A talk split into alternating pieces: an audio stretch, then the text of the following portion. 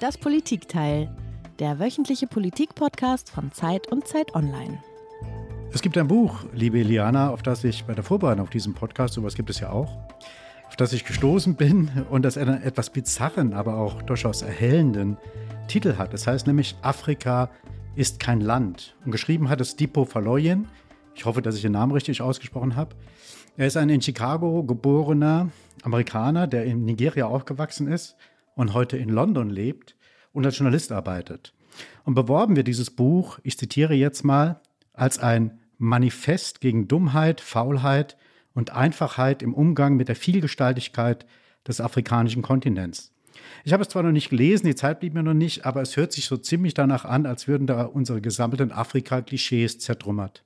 Ja, und dieser Klischees, lieber Peter, gibt es ja leider reichlich. Afrika gilt ja oftmals als Chaoskontinent, als ein Hort von Seuchen, Hunger und Diktatoren, irgendwie sowas wie so eine verlorene Weltgegend. Und tatsächlich ist Afrika aber ja auch ein Kontinent, in dem ganz viel Aufbruchsstimmung herrscht, viel Lebensfreude und zumindest in bestimmten Regionen auch ganz viel wirtschaftliche Dynamik zu beobachten ist. Aber, und da glaube ich, müssen wir uns selber auch kritisieren, wir Medien berichten über diese positiven Entwicklungen kaum bis gar nicht. Wir schauen eigentlich nur nach Afrika, wenn was ganz Schreckliches oder Schlimmes passiert, Hungersnöte, Überschwemmungen, Bürgerkriege oder wie jetzt ein Putsch. Tja, das ist ein bisschen die, die Krux bei unserer heutigen Sendung. Wir schauen dieses Mal auch nach Afrika, weil es etwas Negatives zu berichten gibt. Wir schauen nach Niger, um genau zu sein, in, nach Westafrika, in die Sahelzone. Und dort haben die Militärs äh, einen demokratisch gewählten Präsidenten äh, aus dem Amt gejagt und selbst die Macht ergriffen. Und das Ganze hat auch Auswirkungen auf Deutschland. Das ist auch ein Grund, warum wir da hinschauen. Es hat Auswirkungen auf den Abzug der Bundeswehr aus Nigers Nachbarland Mali. Es hat Auswirkungen auf die Flüchtlingsfrage, denn Niger ist ja so eine Art Drehkreuz für Flüchtlingsbewegungen. Und es hat äh, auch Auswirkungen auf die Bestrebungen der Bundesregierung und anderer europäischer Staaten, den, die Ausbreitung der von Terrorgruppen in dieser Region zurückzudrängen. Und wir schauen auch deshalb hin, weil infolge des Putsches Russland seinen ohnehin schon gewachsenen, gewachsenen und weiter wachsenden Einfluss in Afrika nochmals ausweiten kann. Genau, und bevor wir das alles in den nächsten 60 Minuten besprechen, müssen wir uns einmal selber kurz vorstellen, wer hinter den Mikrofonen sitzt. Mein Name ist Iliana Grabitz, ich bin Politikchefin von Zeit Online. Ja, und ich bin Peter Dausend, ich bin Korrespondent im Hauptstadtbüro der Zeit in Berlin.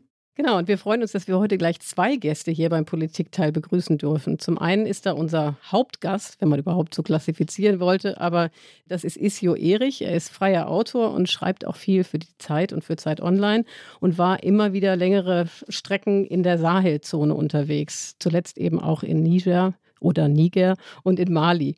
Und zum anderen ist Michael Thumann hier bei uns. Und den muss man ja eigentlich gar nicht mehr richtig vorstellen, Michael, weil du so oft schon bei uns im Politikteil warst.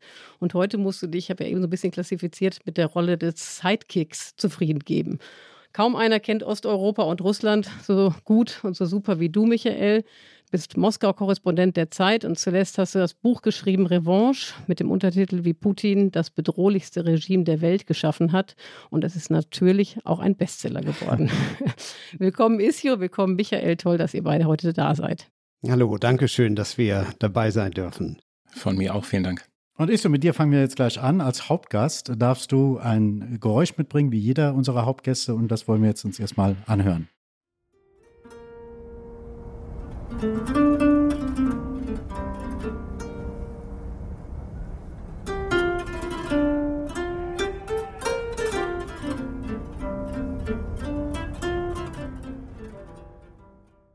das ist was sehr schön musikalisch. Bei mir im Hintergrund wird gerade gebohrt. Also ich, das hat mir diesen Genuss etwas genommen. Ich habe es nicht so richtig gehört, aber ich habe einige musikalische Klänge gehört. Was war das denn, Isio? Was haben wir da gehört? Das ist eine Chora. Es ist eine Art Harfe, die gezupft wird, hat 21 Seiten und ist sehr typisch in der Region der, der Sahelzone. Konkret war das Balaki Sissoko, einer der berühmtesten Chora-Spieler aus Mali. Und ähm, es ist witzig, dass du die Nebengeräusche bei dir erwähnst, weil das Album, das wir gehört haben, hat auch wunderbare Nebengeräusche. Es wurde nämlich auf dem Dach von Sissoko in Bamako aufgenommen, zusammen mit einem französischen Cellisten. Und man hört quasi das Rauschen der Stadt, das wie so ein Atmen wirkt. Man hört Ziegen im Hintergrund blöken, manchmal klappern die Nachbarn mit irgendwas. irgendwann Autos, Sirenen, man ist irgendwie so mittendrin in einer Nacht in Bamako auf dem Dach mit Sissoko und äh, Vincent Segal, dem französischen Cellisten. Und es ist einfach ein großartiges Album. Ja, das hat mich so total neugierig gemacht. Das würde ich direkt gerne mal hören. Ich habe auch das Gefühl, wir müssten eigentlich sofort weiterhören. Aber wir haben ja noch was anderes vor, ne? Ja, genau. Im westafrikanischen Niger hat das Militär die Macht ergriffen. UN-Generalsekretär Guterres und auch die Bundesregierung forderten von den Putschisten die Freilassung des inhaftierten Präsidenten Bazoum. The leaders of the coup in Niger have declared the chief of the Presidential Guard, General Abdurrahmane Tiani, as the new head of state. The constitution has been suspended and all former institutions under overthrown President Mohamed Bazoum have been dissolved. The junta has accused Niger's former colonial power, France, of plotting a military intervention to reinstate President Bazoum.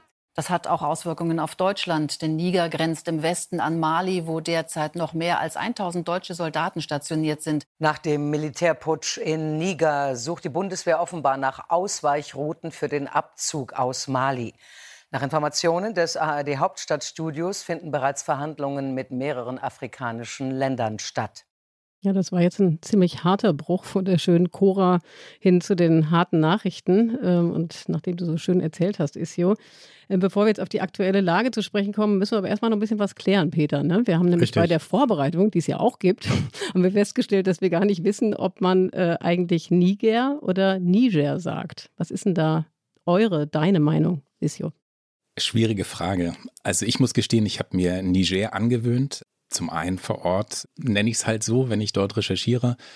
Und dann ist es irgendwie auch eine Sache geworden, in der deutschen Außenpolitik es so zu bezeichnen. Gleichzeitig ist natürlich die Frage, warum nimmt man nicht den, den deutschen Begriff Niger dafür? Ich bin hin und her gerissen und äh, wenn ich jetzt hin und her springen sollte während der Sendung zwischen Niger und Niger, dann bitte ich mir, das, äh, das zu verzeihen. Ja, da kommt ja jeder zu seinem Recht. Also von daher, als Moderatoren entscheiden wir jetzt mal, dass wir den deutschen Begriff nehmen, wenn das auch in den deutschen Nachrichtensenden so läuft. Nicht, dass die Leute noch mehr verwirrt werden. Also wir versuchen Niger und wenn dann Niger oder Niger und wenn Niger rauskommt, ist es eigentlich auch gut. Wir wollen noch ein bisschen was über das Land mal erfahren, äh, Istio. Es gibt ja, die Deutschen haben ja natürlich Vorstellungen, äh, was die USA ist, was Frankreich ist, was Spanien ist. Aber über Niger hat man natürlich relativ wenig, ist sehr wenig bekannt. Vielleicht wissen manche noch, dass es da 25 Millionen Einwohner gibt. Und es ist eines der ärmsten, wenn nicht sogar zeitweise auch mal das ärmste Land äh, der Welt war. Wie ist das dort unterwegs zu sein? Was ist das für ein Land? Ja, ich glaube, das Erste, was einem ins Auge sticht, wenn man vor Ort ist, und das betrifft nicht nur Niger, das betrifft äh, die ganze Sahelzone. Also für mich war es ein ganz, ganz besonderes Licht, das man dort wahrnimmt. Ähm, es hängt unglaublich viel Sand in der Luft ähm, von der Sahara, der wie so ein, so ein Orangefilter über die ganze Szenerie immer legt. Ähm, also aus dem Film kennt man den Mexiko-Filter, im Sahel gibt es den tatsächlich und real. Ansonsten fällt einem sehr, sehr schnell auf, dass die Bevölkerung sehr, sehr jung ist. Ähm, also ich glaube, die, die Hälfte der Bevölkerung ist unter 15 Jahren. Im Durchschnitt bekommt jede Frau fast sieben Kinder in Niger. Das heißt eine extrem junge Bevölkerung. Es ist ein muslimisches Land. Ich glaube, mehr als 90 Prozent, wahrscheinlich fast 100 Prozent der Bewohner sind Muslime. Allerdings auf eine sehr liberale Art und Weise. Also ich kenne es von Reisen aus dem Mittleren Osten oder auch aus der Türkei, wo es diverse Missionierungsversuche gibt, wenn ich dort recherchiere und arbeite. Das ist mir in der Sahelzone, ich glaube, noch nie passiert. Ich erinnere mich an meinen letzten Besuch in Niger, der auch in den Ramadan fiel, wo ich mich vor Einladung zum Fastenbrechen kaum retten konnte. Ähm, mir wurde aber gleichzeitig auch tagsüber zu jeder Zeit was zu trinken angeboten, was zu essen angeboten, weil einfach klar war, ähm, ich bin kein, äh, kein Moslem ähm, und äh, ich, ich muss mich nicht an diese Regeln halten. Was ich vielleicht noch ergänzen wollte, ist, ähm, als Norddeutscher, also ich bin in Schleswig-Holstein aufgewachsen, fällt mir dort immer sehr, sehr stark auf, wie, wie viel geschnackt wird. Also die Kommunikation ist sehr, sehr stark ausgeprägt. Es gibt sehr, sehr viele formalisierte Riten im Umgang miteinander, die man versuchen muss zu verstehen. Allein bei der Begrüßung werden diverse Floskeln ausgetauscht, bis man überhaupt mal zur Sache kommt. Ähm, angesichts meines Backgrounds äh, sehr, sehr untypisch. Da musste ich mich sehr dran gewöhnen. Und es hat aber auch wahnsinnig schöne Seiten. Es gibt dann Institutionen wie zum Beispiel die Cousinage à la Plaisanterie. Ähm, das ist die sogenannte Scherzverwandtschaft. Ähm, und im Prinzip ist es so, dass jede Ethnie im Sahel eine andere Ethnie als Scherzverwandte hat. Und das ist eine Möglichkeit, ähm, sich ein wenig zu necken, Spieß übereinander zu machen, aber auch sehr, sehr kritische, schwierige Themen anzusprechen. Und das ist quasi eine, eine Möglichkeit, um Streit zu schlichten in einer Region, in der es sehr, sehr viele verschiedene Ethnien gibt, die dort so traditionell gewachsen ist. Also Scherzverwandtschaft, das merken wir uns mal, Peter, oder? Haben wir auch. Also, genau. Vielleicht ist es auch schon die Antwort auf die Frage, die ich eigentlich stellen wollte. Ähm, und zwar wollte ich dich fragen, wie gefährlich es eigentlich ist, da auf eigene Faust durchs Land zu reisen. Also nach allem, was man hier so mitbekommt, ist das ja beispielsweise in Mali nicht so einfach. Wie sieht das denn im, äh, in Niger aus? Also grundsätzlich würde ich sagen, dass die Sicherheitslage in Niger noch besser ist als in Mali. In der Hauptstadt Niamey kann man sich völlig entspannt zu eigentlich jeder Tag- und Nachtzeit bewegen. Allerdings gilt auch für Niger, dass sobald man die Hauptstadt verlässt, wird es schwierig. Also ich habe jetzt nicht aktuell die Reisewarnungen des äh, Auswärtigen Amtes äh, geprüft, aber bis vor kurzem stand drin, dass man Niamey nicht verlassen darf ohne militärische Eskorte. Und ich bin mir ziemlich sicher, dass äh, diese Reisewarnung weiterhin so besteht. Ähm, das heißt, sobald man Niamey verlässt, wird es schwierig. Ich hatte jetzt kürzlich, weil ich gerade eine Recherche vorbereite dort, einen interessanten Moment. Es war die Frage, ob wir eventuell einen Fotografen mitschicken. Und mein lokaler Mitarbeiter, der mich dort vor Ort unterstützt, sagte, ja, kein Problem. Allerdings, wenn das jemand ist, der weiß ist, dann braucht man eine Sicherheitseskorte. Mit die allein können wir es irgendwie machen. Ansonsten wird es schwierig, ähm, durch das Land zu reisen. Und wie, ist das prinzipiell, die Arbeitsbedingungen für Journalisten? Also es kommt ja oft vor, dass Leute aus dem Land dann berichten, die, wie, was ich selber auch schon gemacht habe, man fliegt mit einem Politiker rein, ist ein paar Tage da und berichtet dann über das Land. Und das sind ja oftmals so journalistische Schnellschüsse. Wie ist, wie ist deine Arbeitsbedingung als Journalist, wenn du da unterwegs bist? Also ich versuche, wenn es irgendwie geht, mit äh, einem lokalen Kollegen irgendwie mich möglichst kurz zu schließen, der ähm, entsprechende Kontakte auch in dem Land hat, von denen ich profitieren kann, der die kulturellen Feinheiten viel, viel besser kennt als ich, auch wenn ich regelmäßig vor Ort bin. Das ist einfach so komplex, da kommt man nicht so schnell rein. Und ansonsten war es äh, in Niger so, dass man sich relativ frei bewegen kann als Journalist. Man hat sehr, sehr schnell ein Visum bekommen. Die Akkreditierung war auch nie ein Problem. Das galt vor einigen Jahren aber auch für Mali so. Und das hat sich sehr, sehr schnell geändert. Und jetzt bekomme ich von äh, Kolleginnen, ähm, insbesondere französischen Kolleginnen aus Niamey zu hören, dass ähm, ja die Spannungen doch spürbar steigen. Und ähm, ein Protestbündnis in äh, Niger hat jetzt dazu aufgerufen, dass die AFP und äh, ich glaube France äh, 24 äh, das Land verlassen sollen. Das heißt, äh, die Ressentiments gegenüber Journalisten aus in Anführungszeichen im Westen, insbesondere Frankreich, werden offenbar größer dort. Wir haben ja eben schon gesagt, dass äh, der Niger auch immer ähm, äh, als eines der ärmsten Länder gehandelt wird. Trotzdem hat das Land einige Uranvorkommen und ich glaube auch Goldvorkommen. Also in Frankreich zum Beispiel hat, äh, schöpft dort, glaube ich, einen Großteil des für seine Atomkraftwerke erforderlichen Urans ab. Wie passt das denn zusammen? Also, und was ist eigentlich die wichtigste Einkommensquelle für dieses Land? Also was die Uranvorkommen angeht, das sind ja keine zu vernachlässigen Vorräte. Also ein Großteil der Versorgung Europas, der Europäischen Union, wird mit dem Uran aus Niger bestellt. Und der Grund, warum da nicht so viel bei der nigerischen Bevölkerung ankommt, ähm, liegt auf der Hand. Es sind eben vor allem Unternehmen aus dem Ausland, die dort fördern. Ähm, Im Falle der französischen Unternehmen ist es das Unternehmen Orano, das dort mehrere Minen betreibt bzw. betrieben hat. Da sind zwar Nigra angestellt, ähm, aber der große Profit wird dann doch woanders gemacht. Was die Einkommensquellen insgesamt in dem Land betrifft, die meisten sind Landwirte ähm, und das auf relativ kleinem Niveau. Also ähm, die haben ihre Felder, bestellen sie für sich selbst, für ihre Familien und verkaufen dann das, was überbleibt. Also ich glaube, 80 Prozent der Bevölkerung sind irgendwie am landwirtschaftlichen Sektor beschäftigt. Und das ist leider auch eine Realität. Die Arbeitslosenquote ist enorm hoch. Offiziell ist sie verhältnismäßig niedrig, aber ähm, Unterbeschäftigung ist ein riesiges Thema in dem Land, insbesondere für junge Menschen. Ist es denn immer noch so, dass man sagen muss, es gehört zu den ärmsten Ländern der Welt? Es gab ja mal so einen Armutsindex, da war es von 187 auf Platz 187. Ist das noch so oder gibt es einen leichten Aufstieg zu verspüren? Ich habe jetzt nicht die äh, aktuelle Liste mir angeschaut, aber ich glaube, es ist nicht mehr auf dem allerletzten Platz, aber es ist definitiv auf den letzten Plätzen weiterhin. Ähm, und dasselbe gilt für den Index für menschliche Entwicklung, den die Vereinten Nationen veröffentlichen. Da rangiert Niger auch immer auf den letzten Plätzen. Okay, dann hören wir uns an der Stelle doch mal unseren Verteidigungsminister an. Sie sind professionell und sie sind sehr zuverlässig als Partner. Und dem wollen wir Rechnung tragen, weil die Region einen stabilen Anker unbedingt braucht. Und den sehen wir wie viele andere Partner auch in Niger.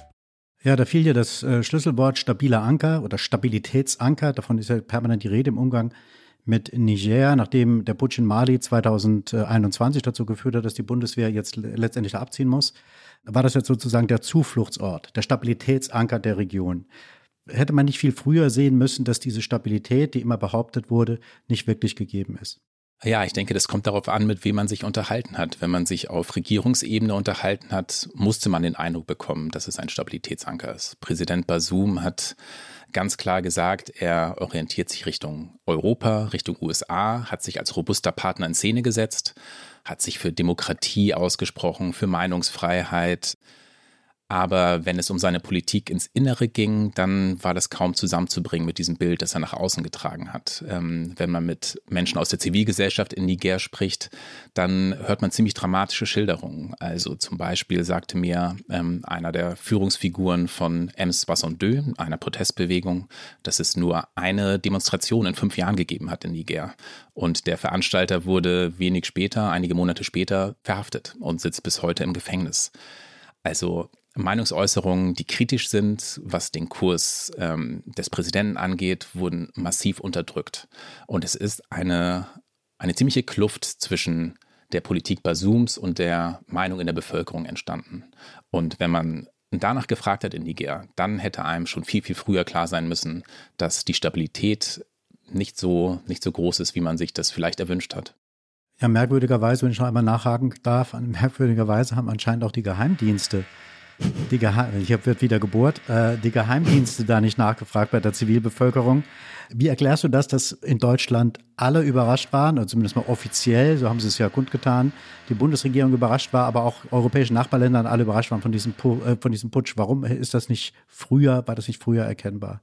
Ich glaube, vielleicht wollte man es vielleicht auch einfach nicht früher erkennen. Wer sich ein bisschen bemüht hat, der hätte die Lage dort eigentlich schon ganz gut einschätzen können müssen. Und vor allem hat man ja in Mali vergleichbare Erfahrungen gemacht. Da wurde über viele Jahre der Präsident IBK gestürzt, ähm, der hier auch als verlässlicher Partner in Szene gesetzt worden ist, der aber in der eigenen Bevölkerung mit jedem Jahr unbeliebter geworden ist, der als korrupt galt, der als wenig engagiert galt. Der Sohn IBKs wurde, der war für die Sicherheitspolitik zuständig.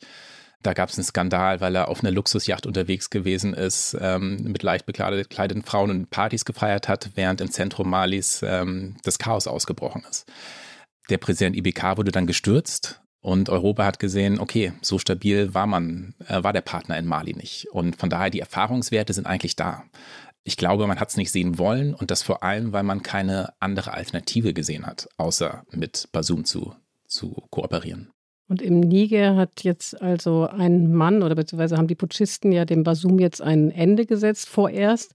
Und an der Spitze der Putschisten steht ein Mann namens Omar Chiani, glaube ich, wird er ausgesprochen, der Kommandant der Präsidentengarde. Hören wir mal, was er dazu zu sagen hat. No. No, the current approach to security has not allowed us to make the country secure, despite the heavy sacrifice made by Nigerians and the considerable and valued support of our external partners. No, the results aren't meeting Nigerians' expectations. No, we can no longer continue with the same approaches that have been proposed until now, due to the risk of seeing our country gradually and inevitably disappear. That's why we have decided to intervene and take responsibility. Also er bezieht sich hier ja auch, auch auf den Frust in der Bevölkerung und darauf, dass Basum eben dem Land nichts Gutes getan hat. Was ist das denn für ein Mann, der Omar Ciani? Also ist der, äh, was sind seine Motive, was sind seine Pläne für den Niger? Den Niger. Niger. Ja, ähm, äh, Tiani ist 59 Jahre alt, Zwei-Sterne-General, ähm, hat sehr, sehr lange im äh, nigrischen Militär gedient. Er ist Kommandant der Präsidentengarde geworden, schon 2011, also unter Basums Vorgänger. Er stammt aus, der, aus dem Ort Flingué, der in der Region Tilaberi liegt. Und das ist eigentlich die Region in Niger, die am heftigsten betroffen ist von dschihadistischer, islamistischer Gewalt. Ähm, also da ist die Lage wirklich eskaliert in den vergangenen Jahren. Über seine Gründe für den, den Putsch jetzt wird, wird gemunkelt. Also seine, seine Deutung haben wir jetzt ja gehört. Ähm, aber es gibt Gerüchte, dass er geputscht hat, vor allem weil er sich um seine eigene Zukunft Sorgen gemacht hat. Präsident Basum hat eine Reform des Sicherheitsapparats angestoßen und dabei sollten auch einige Posten neu sortiert werden. Und es heißt, dass Tianis Posten darunter gewesen sein soll. Im Prinzip ist, äh, ist das Gerücht, dass ähm, Tierney geputscht hat, weil er Angst hatte, dass er seinen Posten verliert und vielleicht auch gewisse Privilegien, die er sich über die Jahre erarbeitet hat. Also er ist offenbar ein relativ wohlhabender Mann, hat in seinem Heimatort Villengé eine Viehzucht, Immobilien und so weiter und so fort. Von daher, ähm, das Gerücht ist, dass er sehr, sehr eigensinnige Gründe hat für den Putsch. Wenn dem so ist, dann kann es ja auch sein, und das hört man ja manchmal auch hier, wenn man sich hier in der Politik jetzt umhört, dass er womöglich auch diesen pro-westlichen Kurs fortsetzt. Äh, wie, für wie wahrscheinlich hältst du das? Also gibt es da eine politische Kursänderung oder bleibt er bei dem, den auch sein Vorgänger begangen hat? Das ist extrem schwer einzuschätzen. Die Tonbandaufnahme, die wir eben eingespielt haben, da sprach er ja auch von den geschätzten Partnern aus dem Ausland, womit äh, Europa, die USA auch gemeint sind. Ähm, das heißt, er deutet an, dass er da zumindest nicht äh, nicht völlig ausschließt, auch weiterhin äh, mit in Anführungszeichen dem Westen zu kooperieren.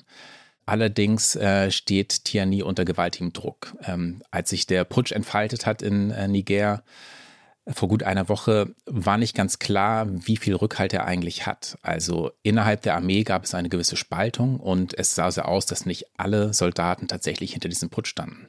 Und ich glaube, diese Spaltung hat sich auch noch nicht wirklich aufgelöst. Das heißt, er wirkt so, als ob er der Mann wäre, der das jetzt alleine entscheidet, aber ich glaube, das ist nicht der Fall.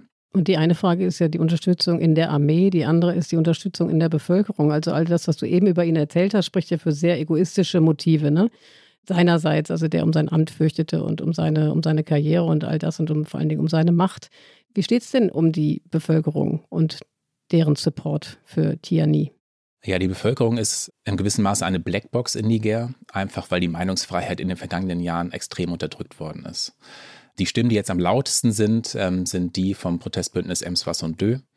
Und das stellt sich ganz, ganz klar hinter ihm. Also das sind die Kräfte, die zum Beispiel am Tag, an dem die ECOWAS auch die Sanktion verhängt hat, äh, auf den Straßen gewesen sind, von wo aus dann Leute weitergezogen sind zur französischen Botschaft, um diese anzugreifen.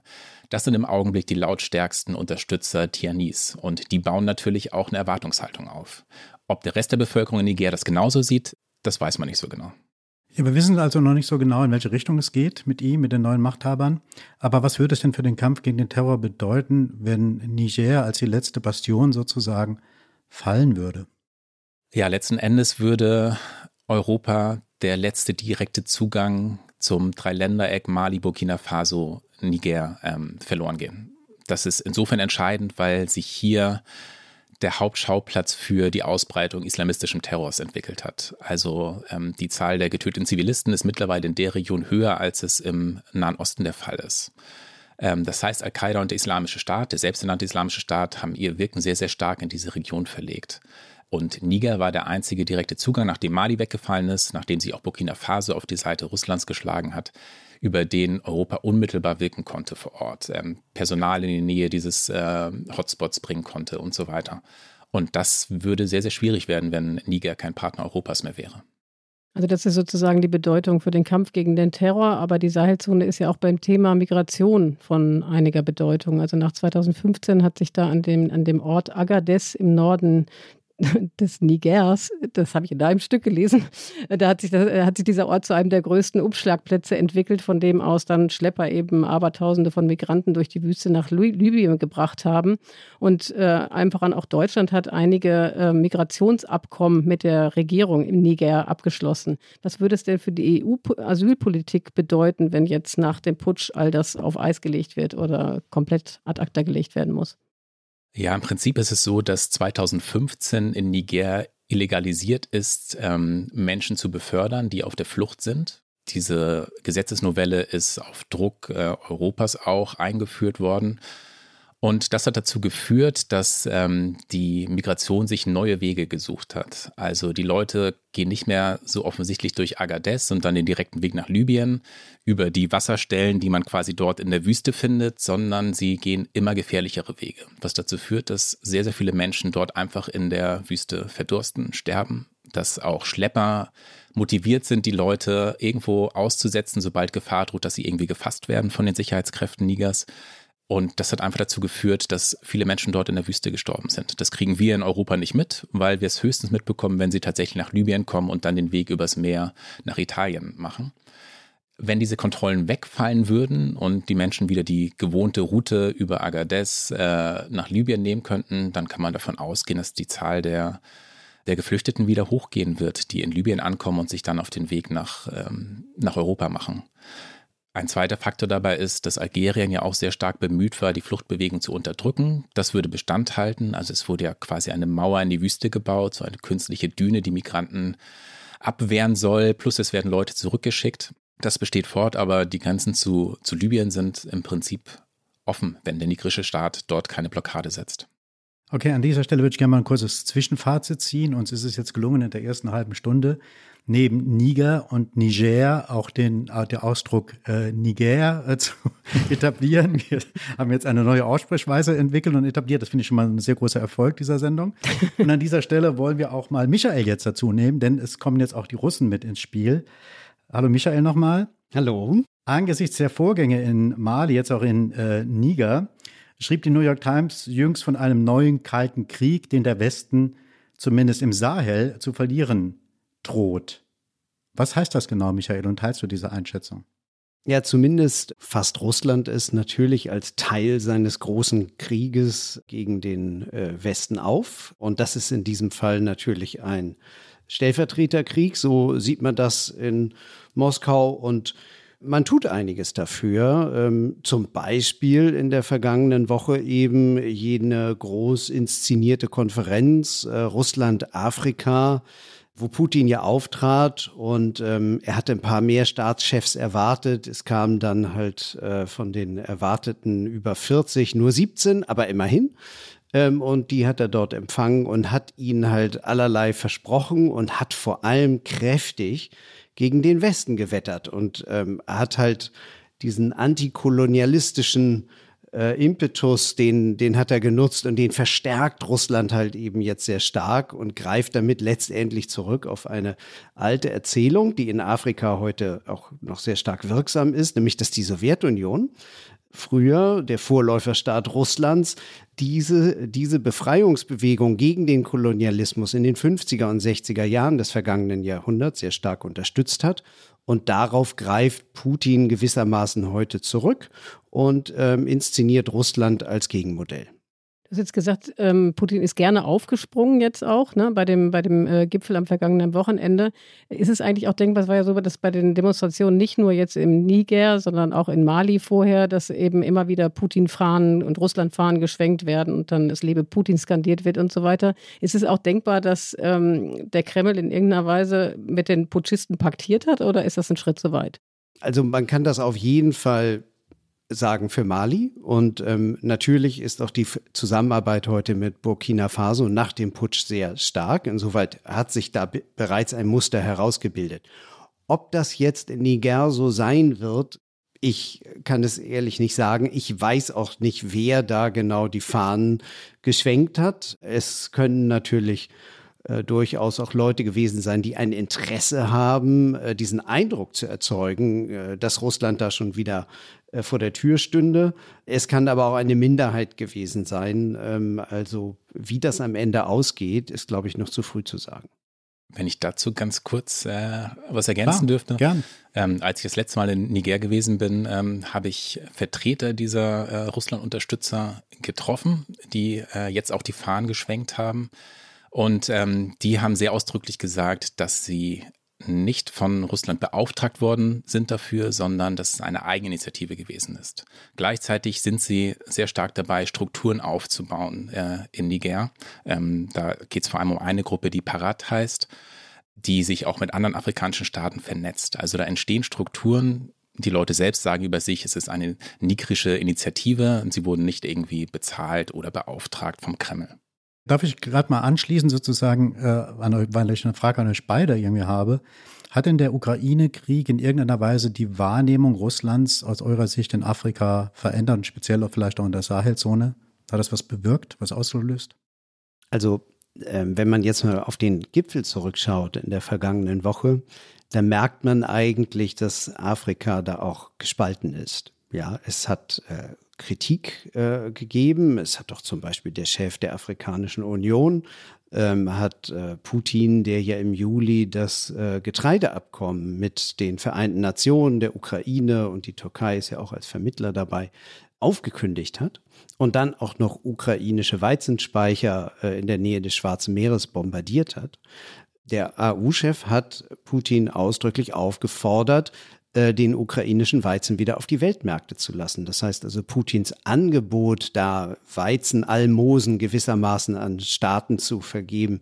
Er hat ja äh, kostenlosen Weizen versprochen für Burkina Faso etwa und für Mali und ein paar andere Länder. Das geht halt eben nicht alle an und davon werden auch nicht alle profitieren und alle wissen natürlich und fürchten, dass die Weizenpreise durch diese Maßnahme und die Bombardierung ukrainischer Weizenspeicher in die Höhe gehen können. Und davor haben einige Angst. Und andere, die sich, und das, dazu gehören eben Burkina Faso und Mali, die sich bereits auf die russische Seite geschlagen haben, ähm, wiederum gehen mit Putin. Das heißt also, der russische Einfluss ist halt eben gerade in, in Westafrika in letzter Zeit sehr angestiegen, aber er ist nicht überall in Afrika gleich stark. Ich würde dazu vielleicht noch äh, ergänzen, dass es eben auch die, das Phänomen gibt, dass ähm, der Krieg in der Ukraine den Blick einiger Menschen in der Region auf Europa verändert hat. Ähm, also ich erinnere mich an Gespräche mit jungen Menschen, die gesagt haben, in der Ukraine sehen wir, was Europa leisten kann, wenn es ein Land wirklich stabilisieren will. Also was da alles an militärischer Unterstützung im Sinne von, von Rüstungsgütern geschehen ist, an diplomatischer Unterstützung, das war ja ganz gewaltig. Und das sieht man in der Region natürlich auch und fragt sich, warum passiert das in diesem Maße in der Sahelzone nicht? Und das verstärkt ein Misstrauen, das ohnehin schon sehr, sehr groß war. Was genau verspricht sich denn Russland von seinem Engagement da jetzt in der Sahelzone? Also das eine ist ja sicherlich jetzt in der Phase, wo Russland international weitgehend oder in vielerlei Hinsicht isoliert ist, dass es darum geht, eben Freundschaften und Seilschaften aufzubauen. Die Frage ist, geht es da auch um wirtschaftliche Interessen vor allen Dingen oder äh, und wie steht es um den Krieg gegen den Terror, den Kampf gegen den Terror, was ja ein Motiv der, des Engagements des Westens in, in, in der Sahelzone ist? Also die ähm, russischen Interessen lassen sich eigentlich in drei Bereiche gliedern. Das erste ist, ähm, man äh, möchte natürlich, und äh, immer wieder wird gesprochen von der Wagner-Gruppe, die ja äh, jüngst im Juli noch auf Moskau marschierte, aber ja schon jahrelang in Afrika präsent ist und dort gerade zum Beispiel in der Zentralafrikanischen Republik eine perfekte Mischung hat aus einerseits militärischem Engagement, Militärhilfe und gleichzeitig wiederum, und da ist dann das große Geschäft für Russland, Ausbeutung von Rohstoffen, in dem Fall dort Gold und Diamanten.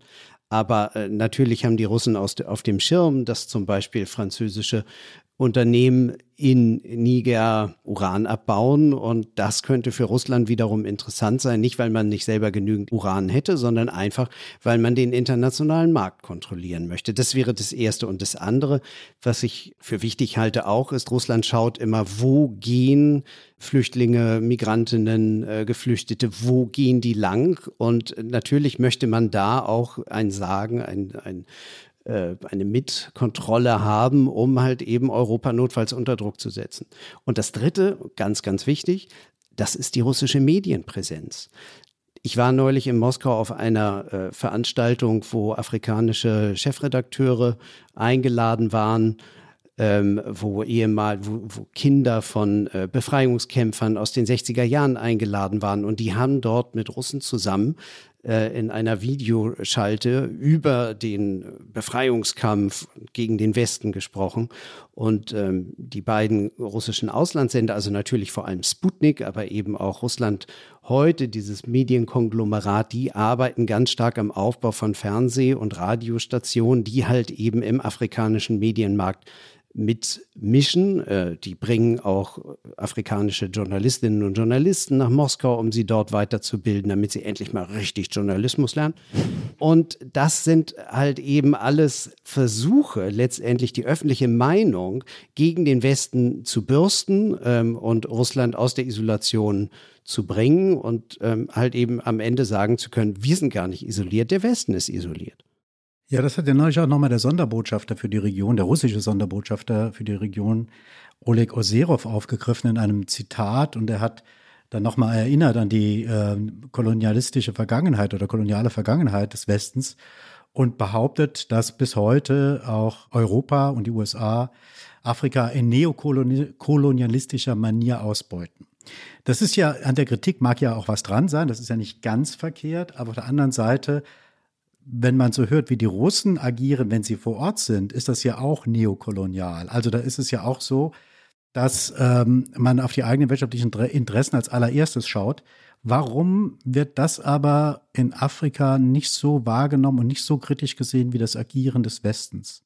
Also ich glaube, da muss man tatsächlich immer wieder diesen sowjetischen Spiegel, äh, da muss man reinschauen, weil da schauen halt viele Afrikaner rein und identifizieren fälschlicherweise das heutige Russland eben mit der Sowjetunion und sehen dann, wie ich glaube, auch einfach daran vorbei, wenn sie denn an dieses russische Narrativ glauben, sehen daran vorbei, dass eigentlich zum Beispiel Wagner in der Zentralafrikanischen Republik mit dieser Mischung aus Militär und ähm, Rohstoffausbeutung sich eigentlich genauso verhält wie diese westeuropäischen Kolonialgesellschaften des 18. und 19. Jahrhunderts, die exakt das Gleiche gemacht haben mit Söldnern, mit Militär gearbeitet und dabei gleichzeitig Rohstoffe ausgebeutet. Und außerdem sieht man natürlich auch dran vorbei, dass, hey, Russland ist eine Kolonialmacht und äh, der große Unterschied zu Großbritannien oder Frankreich oder den Niederlanden ist, dass sie einfach ihre, äh, ihre, ihr Kolonialreich äh, in großen Teilen gar nicht aufgegeben haben oder den Anspruch darauf nicht aufgegeben haben.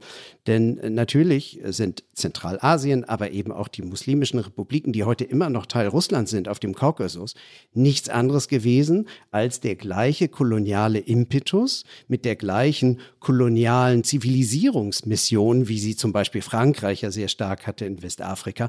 Das haben die Russen gemacht in Aschgabat und in Taschkent und in Samarkand und anderen Städten Zentralasiens und am Kaukasus.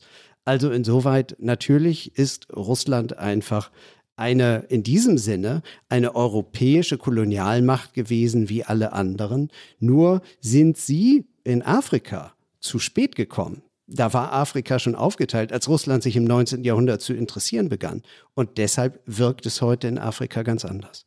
Ich glaube, dass äh, das russische Narrativ des postkolonialistischen Auftretens Europa in Afrika verfängt auch deswegen so gut, weil Europas Wirken auf dem Kontinent aus Sicht vieler Menschen aus der Sahelzone zum Beispiel auch oft mit dem erhobenen Zeigefinger einhergeht. Ähm, da ist dann immer von Demokratisierung, von Menschenrechten, Rechtsstaatlichkeit die Rede und wirtschaftliche Interessen so direkt werden relativ selten angesprochen. Bei Russland wirkt es hingegen so, okay, die helfen uns, dafür wollen sie Zugang zu unseren Minen, zu unseren Ressourcen und die machen da kein Geheimnis draus. Das wirkt aufrichtiger. Ob es das ist, ist eine andere Frage, aber das ist auf jeden Fall der Eindruck.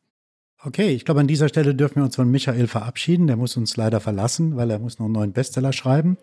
Und äh, wir möchten uns. Heute Nachmittag. Ne? ja, ich erwarte, dass er morgen vorliegt.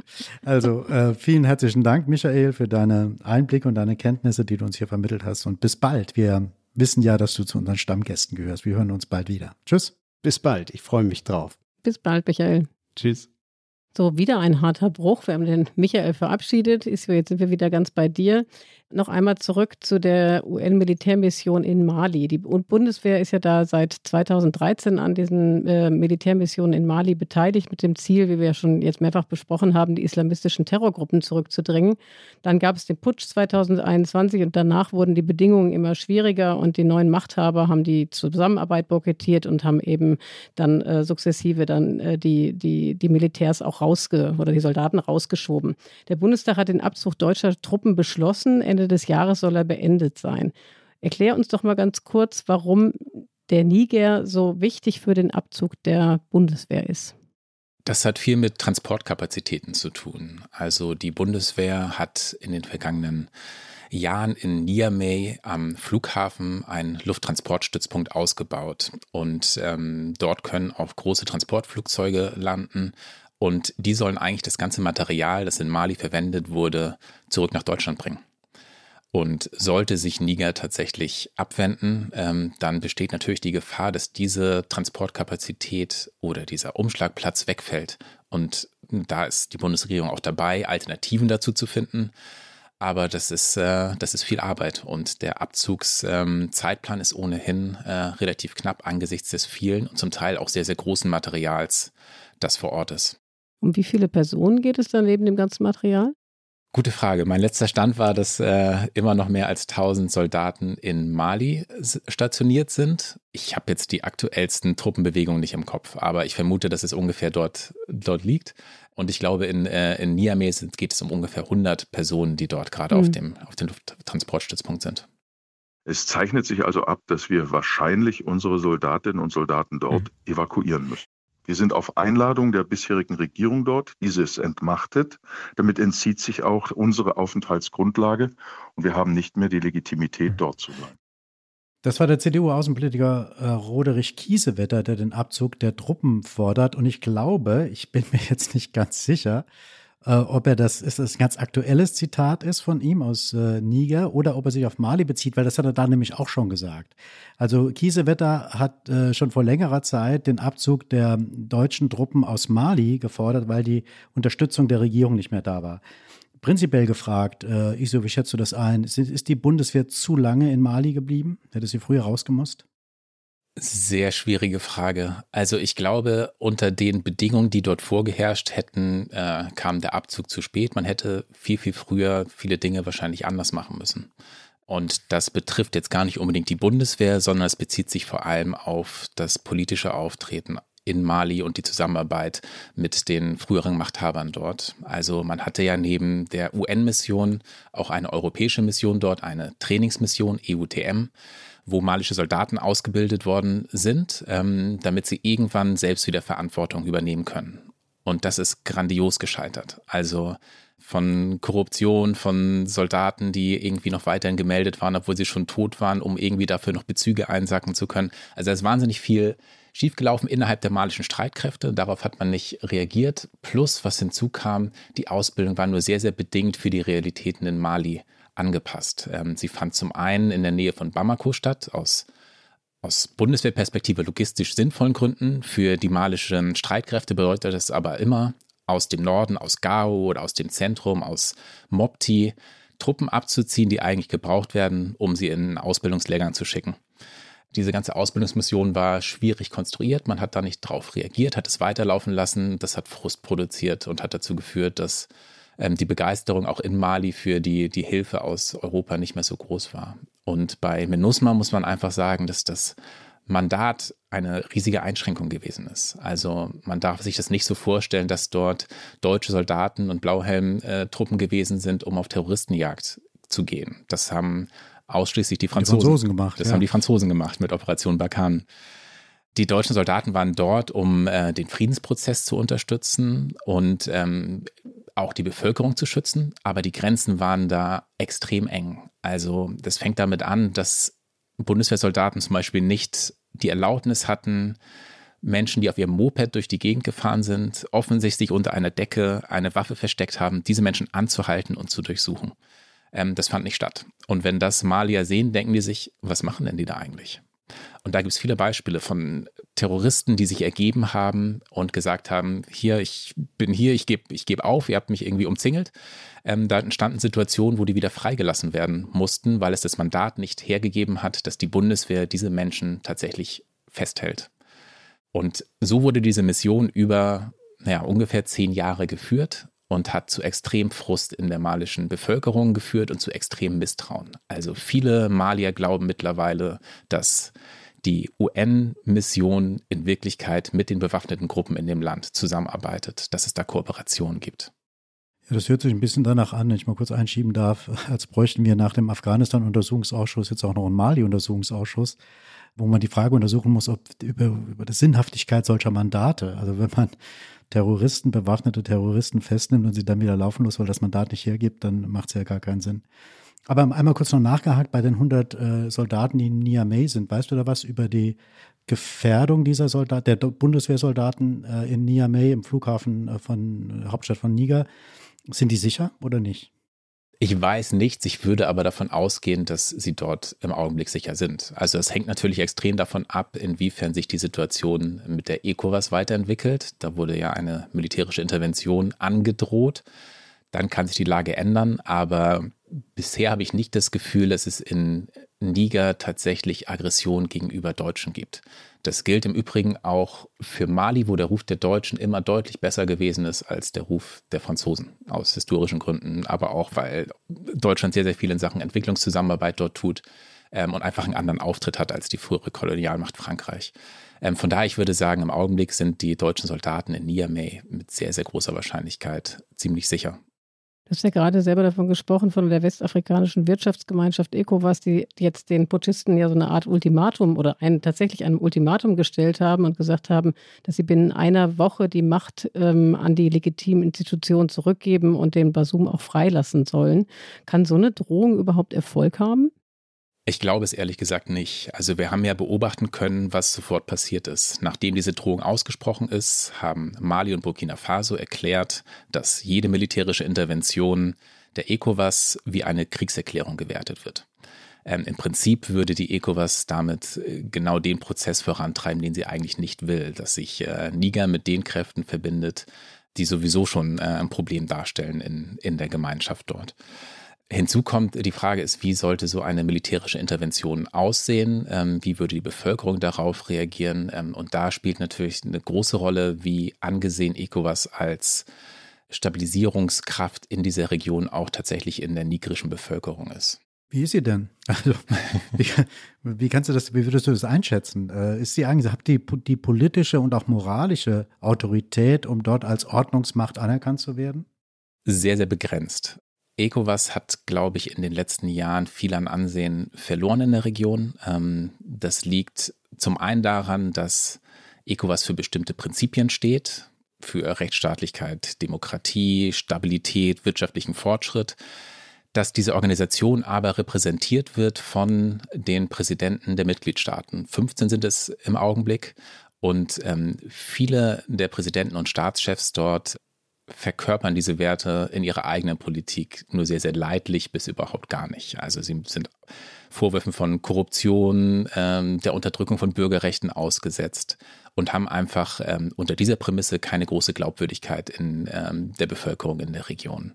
Und das macht, es natürlich schwierig, wenn ähm, die ECOWAS dann sagt, ähm, hier verstoßen Militärs gegen unsere Regeln, die müssen wir mit harten Reaktion zur Raison bringen. Ähm, das wirkt dann einfach wenig überzeugend und es gibt das sehr beliebte Gerücht in der Sahelzone, nicht nur in der Sahelzone, dass es letzten Endes den Spitzen der ECOWAS vor allem darum geht, sicherzustellen, dass ein Klima besteht, in dem sie ihre eigene Macht und ihren eigenen Zugang zu Ressourcen sichern können. Ähm, sprich, wenn die ECOWAS ähm, Präsidenten unterstützt, ähm, die womöglich leidlich demokratisch sind, so wie sie selbst, dann sichern sie sich damit eben auch selbst ab. Es ist ja so, dass die ECOWAS auch Unterstützung aus dem Ausland bekommt. Also der US-Präsident Joe Biden himself hat Unterstützung angekündigt und auch der Kiesewetter, den wir eben schon gehört haben, hat äh, gesagt, dass Deutschland sich eine Intervention militärischer Art und Weise durchaus vorstellen könnte, wenn es von ECOWAS eingeladen würde und es ein UN-Mandat dafür gäbe. Wäre denn eine Intervention auch irgendwie unterstützt aus dem Ausland überhaupt ratsam? Mit Sicherheit nicht. Also ich glaube auch, dass das ganz, ganz großes Säbelrasseln im Augenblick ist. Ich kann mir ganz, ganz schwer vorstellen, dass das Realität wird. Ich glaube, die große Gefahr, die besteht und die zeichnet sich jetzt schon ab, ist, dass die Putschisten die Bedrohung von außen nutzen, um die inneren Reihen zu schließen. Wir haben das in Mali gesehen, da hat es ganz hervorragend geklappt. Die ECOWAS hat sehr, sehr harte Sanktionen verhängt, die aber am Ende vor allem die Zivilbevölkerung getroffen haben. Dann ist es den Putschisten darüber gelungen, mehr und mehr Leute auf die eigene Seite zu ziehen. Und ich glaube, im Augenblick wäre es wesentlich ratsamer, als über eine Militärintervention nachzudenken, sich zu überlegen, was wären die Mittel, die notwendig sind, nicht um die aktuelle Putschregierung aus dem Amt zu schmeißen und den alten Präsidenten wieder anzusetzen, sondern was wäre notwendig, um den nächsten Putsch, der in der Region passieren könnte, zu verhindern. Und das ist keine abstrakte Vorstellung. Ähm, es hat in Westafrika eine ganze Serie an Coup d'etats gegeben. Also wir haben mittlerweile eine Situation, wo sich ein Gürtel von, von der Atlantikküste, Guinea bis hin an das Rote Meer im Sudan spannt über den kompletten Kontinent, in dem wir ausschließlich Militärregierung haben. Und es sind in den letzten Jahren eben mehr und mehr geworden. Also es gibt eine reale Gefahr, dass sich das vermehrt in der Region. Und man muss überlegen, was sind eigentlich die Gründe dafür, dass immer wieder Soldaten die Macht übernehmen und zum Teil dafür auch von der eigenen Bevölkerung gefeiert werden. Ja, die Frage, die du gerade aufgeworfen hast, nämlich was wäre nötig, ähm, um den nächsten Putsch zu verhindern, die wird man sich ja hoffentlich auch im Auswärtigen Amt stellen und an andere Stellen in der Bundesregierung und äh, anderswo in Europa. Aber was ist denn deine Antwort auf deine Frage? Was wäre denn nötig? Ich glaube, was extrem wichtig ist, ist mehr Aufrichtigkeit und mehr Transparenz, was die Interessen Europas auf dem Kontinent angeht. Es ist einfach ein unglaubliches ähm, Glaubwürdigkeitsproblem entstanden. Warum sind wir da? Was sind unsere Ziele? Wer sind Partner, mit denen wir zusammenarbeiten können? Und warum tun wir das? Was überhaupt gar nicht hilft, ist, wenn man sagt, wir haben ja einen stabilen Partner wie IBK, wie Basum. Ähm, die Liste könnte man noch verlängern und setzen voll auf den und tun so, als ob das lupenreine Demokraten sind. Und die Bevölkerung vor Ort weiß, das hat mit der Realität überhaupt nichts zu tun. Das ist einfach ein sicheres Rezept, damit es schief geht. Und das ist, glaube ich, auch der Punkt, ähm, wo, man, wo man ansetzen muss. Tatsächlich die Kräfte in den Ländern zu unterstützen, die wirklich für eine demokratische Entwicklung äh, in der Region stehen. Hm. Ist es denn, ist natürlich jetzt nur ein ganz kleiner Bestandteil, aber die Bundesregierung hat ja gerade angekündigt, jegliche Entwicklungshilfe zu stoppen, beispielsweise. Ne? Ähm, ist das denn vor dem Hintergrund, was du gerade gesagt hast, ratsam in der gegenwärtigen Lage? Weil damit trifft man ja natürlich auch vor allem die Bevölkerung. Ja, ich glaube, es hätte einen ähnlichen Effekt wie die Sanktionen der ECOWAS äh, in Mali oder die jetzt angedrohten und zum Teil ja auch schon implementierten Sanktionen in Niger. Ähm, das wäre wahrscheinlich, würde es das Gegenteil von dem auslösen, was, was eigentlich gewünscht ist. Ähm, und Mali ist eigentlich ein sehr, sehr spannender Testballon. Also die Bundeswehr zieht ab und es entsteht in Deutschland oft der Eindruck, dass Deutschland sich damit insgesamt zurückzieht aus dem Land. Das ist aber nicht der Fall. Also eigentlich ist die Bundesrepublik hat den Plan, weiterhin präsent zu sein, insbesondere in der Entwicklungszusammenarbeit. Und das ist in der Theorie auch sehr, sehr wichtig. Die große Herausforderung wird sein, wie setzt man das praktisch um, wenn auf absehbare Zeit der Schutz durch die MINUSMA, also die UN-Friedensmission, nicht mehr gegeben ist. Ähm, aber ich glaube, die Idee, weiterhin die Menschen dort zu unterstützen, ist wichtig. Und ich glaube, der Ansatz der Bundesregierung ist nun auch zu sagen, man macht es nicht mehr über den Staat, schlicht weil es nicht geht, weil die Führung in Mali, Assimi Goita, keine Lust mehr auf Kooperation mit Europa hat, sondern man macht es mit Kräften vor Ort, ähm, vielleicht auf einem kleineren Level, aber dafür dann viele kleine Projekte mit, äh, ja, mit, mit regionalen Trägern. Und das ist vielleicht der, der sinnvollere Ansatz. Ja, wir kommen so langsam zum Ende unserer Sendung. Bevor wir gleich an unsere sehr beliebte Rubrik, die Flop 5, noch kommen, hätte ich noch eine abschließende Frage. Ich würde gerne mal aufgreifen, was Michael eben so stark gemacht hat, nämlich dass der Einfluss Russlands und An das Ansehen Russlands äh, sehr stark darauf basiert, dass die Sowjetunion äh, früher sich immer schon als antikolonialistischer Partner im Kampf gegen, gegen die Kolonialmächte präsentiert hat. Was müsste man denn tun aus deiner Sicht, um den Einfluss von Russland heute in Afrika zu beschränken? Ja, ich glaube, was schon helfen würde, wäre, ähm, wenn es um die Afrikapolitik Europas geht, weniger über Russland zu sprechen. Also es ist interessant, wie das Interesse an dem Kontinent gewachsen ist, seit es den Ukraine-Krieg gibt, seit ähm, es eine gefühlte Bedrohung durch Russland in Deutschland gibt. Und dass das notwendig ist, dass man sich irgendwie Gedanken darüber macht, was man mit diesem Nachbarkontinent von uns anstellt, das ist bedenklich. Und ich glaube, das wäre ein ganz guter Anfang, ähm, vielleicht die Russlandfrage ein bisschen stärker beiseite zu lassen und zu fragen, wie können wir eigentlich sinnvoll mit diesem doch sehr großen, vielfältigen ja, und auch sehr, sehr spannenden Kontinent äh, besser zu kooperieren, als wir es bisher tun. Und das ist eigentlich die perfekte Überleitung zu unserer beliebten Kategorie, äh, Peter, wie du eben schon gesagt hast, unsere Flop 5. wir wollen dich nämlich auch nicht gehen lassen, ohne dass du uns deine fünf Phrasen, Sätze, Klischees, was auch immer dich wahnsinnig nervt, wenn es um das Thema geht, über das wir heute sprechen, verrätst.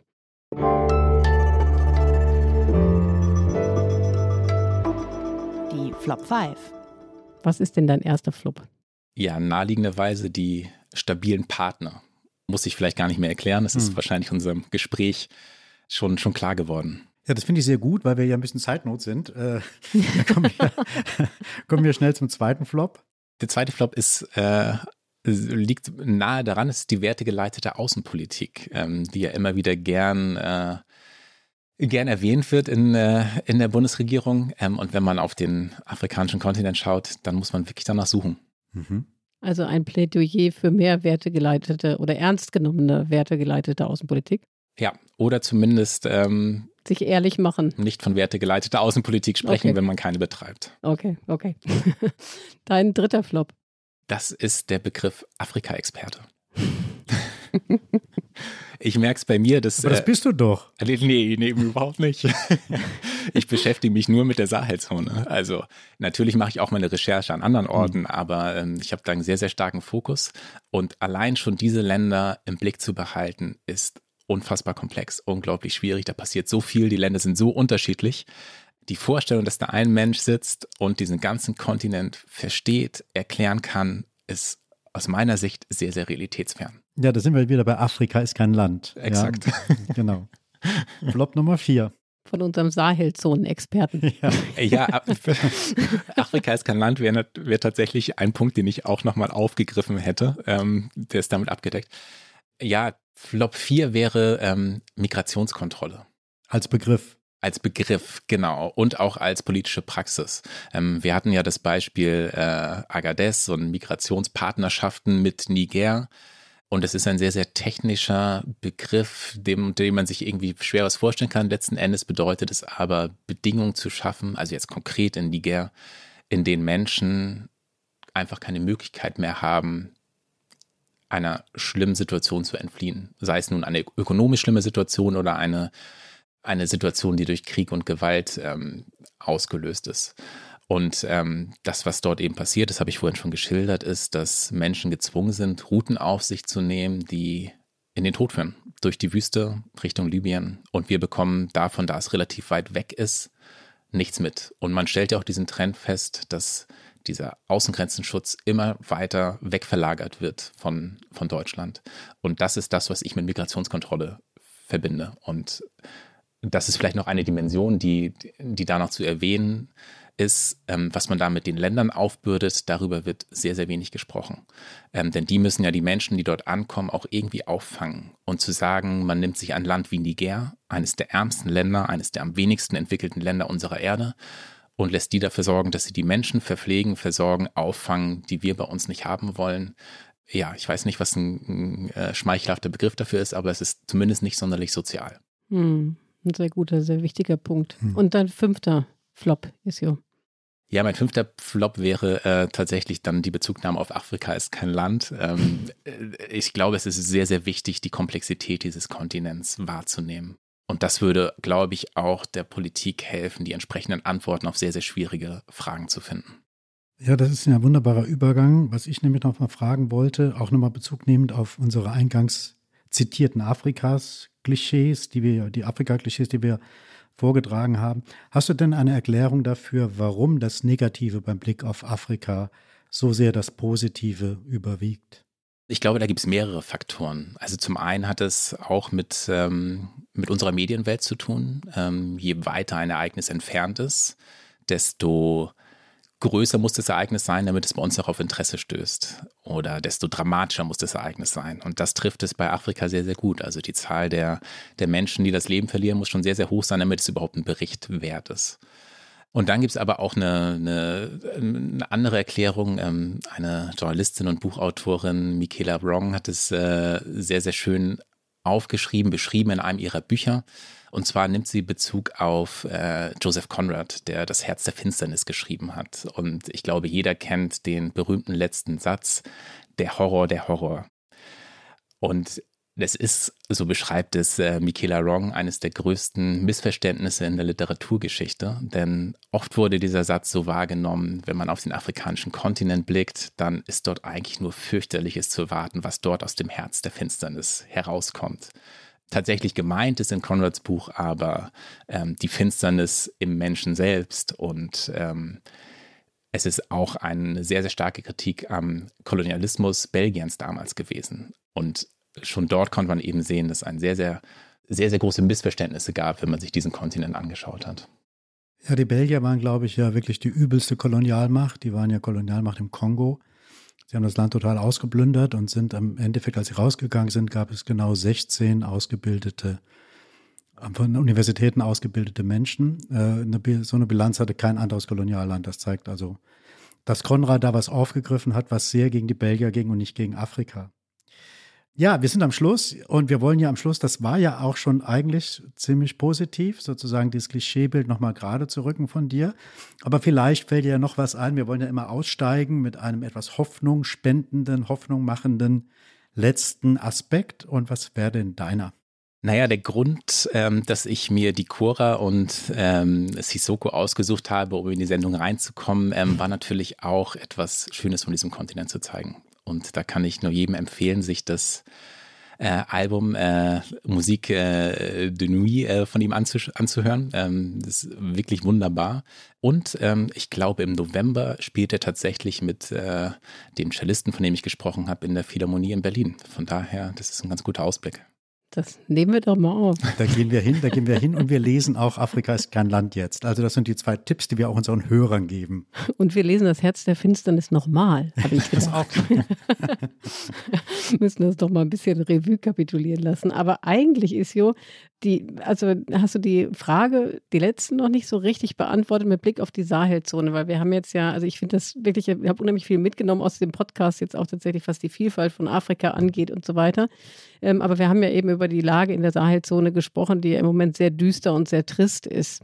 Gibt es irgendwas in dieser ganzen Gemengelage, das dir Hoffnung macht, dass sozusagen diese Putsch-Situation, in der wir uns jetzt gerade befinden, die ja nicht nur ein Land betrifft, sondern mehrere. Und du hast ja eben auch von dieser Serie von Putsches gesprochen oder Coup d'etat gesprochen, die äh, möglicherweise noch zu erwarten sind, was dir Hoffnung gibt, dass wir da möglicherweise doch zu etwa, einer etwas positiveren äh, Entwicklung kommen. Ja, ich glaube, das ist vor allem das Engagement, das ich bei sehr, sehr vielen Menschen in der Region finde. Also ein gutes Beispiel ist das gigantomanische Projekt der großen grünen Mauer, ähm, also der Versuch, einen Waldgürtel um die Sahelzone zu spannen, um der Desertifikation entgegenzuwirken. Bisher ist das Projekt auch aus Gründen der schwierigen Lage dort, aus Gründen von wenig Motivation bei einigen Regierungen dort ähm, sehr, sehr grandios gescheitert. Aber ich bin, äh, ich glaube, es war im vergangenen Jahr oder es ist schon zwei Jahre her, ich weiß nicht mehr genau, äh, habe ich im Chat recherchiert und habe eine Gruppe von Männern getroffen, die völlig unabhängig von Unterstützung von außerhalb an dieser großen grünen Mauer weitergearbeitet haben. Die haben Bäume gezüchtet, die per Hand eingepflanzt und haben dafür gesorgt, dass zumindest auf einem kleinen Landstrich die große grüne Mauer, also ein, wirklich ein, ein, eine große Vision für den Kontinent eigentlich, dass die zumindest in diesem kleinen Bereich Wirklichkeit wird. Und das hat mich unglaublich beeindruckt. Tja, und damit sind wir am Ende dieses äh, Politikteils, dieser Ausgabe des Politikteils. Wir haben natürlich das gemacht, was man nicht machen sollte, nämlich das Negative genommen und zum Anlass genommen, nach Afrika zu schauen. Aber ich glaube, Isio, speziell Isio in dieser Ausgabe, hat uns auch sehr viel Positives vermittelt und Anregungen für Positives vermittelt. Und dafür möchten wir sehr, sehr herzlich danken. Sehr gerne. War ganz toll, Isio. Vielen Dank. Echt eine super Stunde, super interessante Stunde. Und wir bedanken uns auch bei Ihnen, liebe Hörer und Hörerinnen, für Ihr Interesse, wenn Sie denn bis zum Ende jetzt hier dabei geblieben sind. Wenn Sie Anmerkungen haben, wenn Sie etwas kritisieren wollen, wenn Sie uns Gedanken mit auf den Weg äh, geben wollen oder auch Themenanregungen, dann schreiben Sie uns bitte an unsere E-Mail-Adresse daspolitikteil.zeit.de. Und in der nächsten Woche, nachdem ich ja jetzt hier zwei, drei Wochen nicht da war, bin ich wieder hier am Mikrofon und zwar das nächste Mal mit Tina Hildebrand. Ja, wir hatten ja zweimal Männer-Duos, jetzt brauchen wir mindestens zweimal Frauen-Duos, damit wir das wieder ausgleichen können. Absolut. Ja, und uns bleibt zum Schluss noch uns zu bedanken, und zwar bei den Pool-Artists. Äh, Dank auch an Katja, Pia und Ole von Zeit Online. An Carlotta natürlich für äh, die Recherche und die O-Töne. Und besonderen Dank gilt unseren beiden Gästen, Isjo, der noch bei uns ist, und Michael, der uns leider schon verlassen musste. Aber auch ihm nochmal einen Dank und wir hoffen, dass wir beide demnächst mal wieder hier haben. Vielen, vielen Dank. Und ist ja so für den Abspann, eine Frage haben wir vergessen, ne? woher dein Name kommt. Kannst du einfach mal erzählen? Ja, der, der Name kommt aus Nigeria. Dort stammt mein Vater her und ja, dem habe ich den Namen zu verdanken. Wichtig ist, dass man ihn Norddeutsch ausspricht, da ich dort aufgewachsen bin. Und dann ist Isio die richtige Aussprache. Wie spricht man ihn denn in Nigeria aus? Genau. Nein, es ist dasselbe. ah, okay. Ja, so einen nigerianischen Norddeutsche haben wir selten, sozusagen. Von daher ja.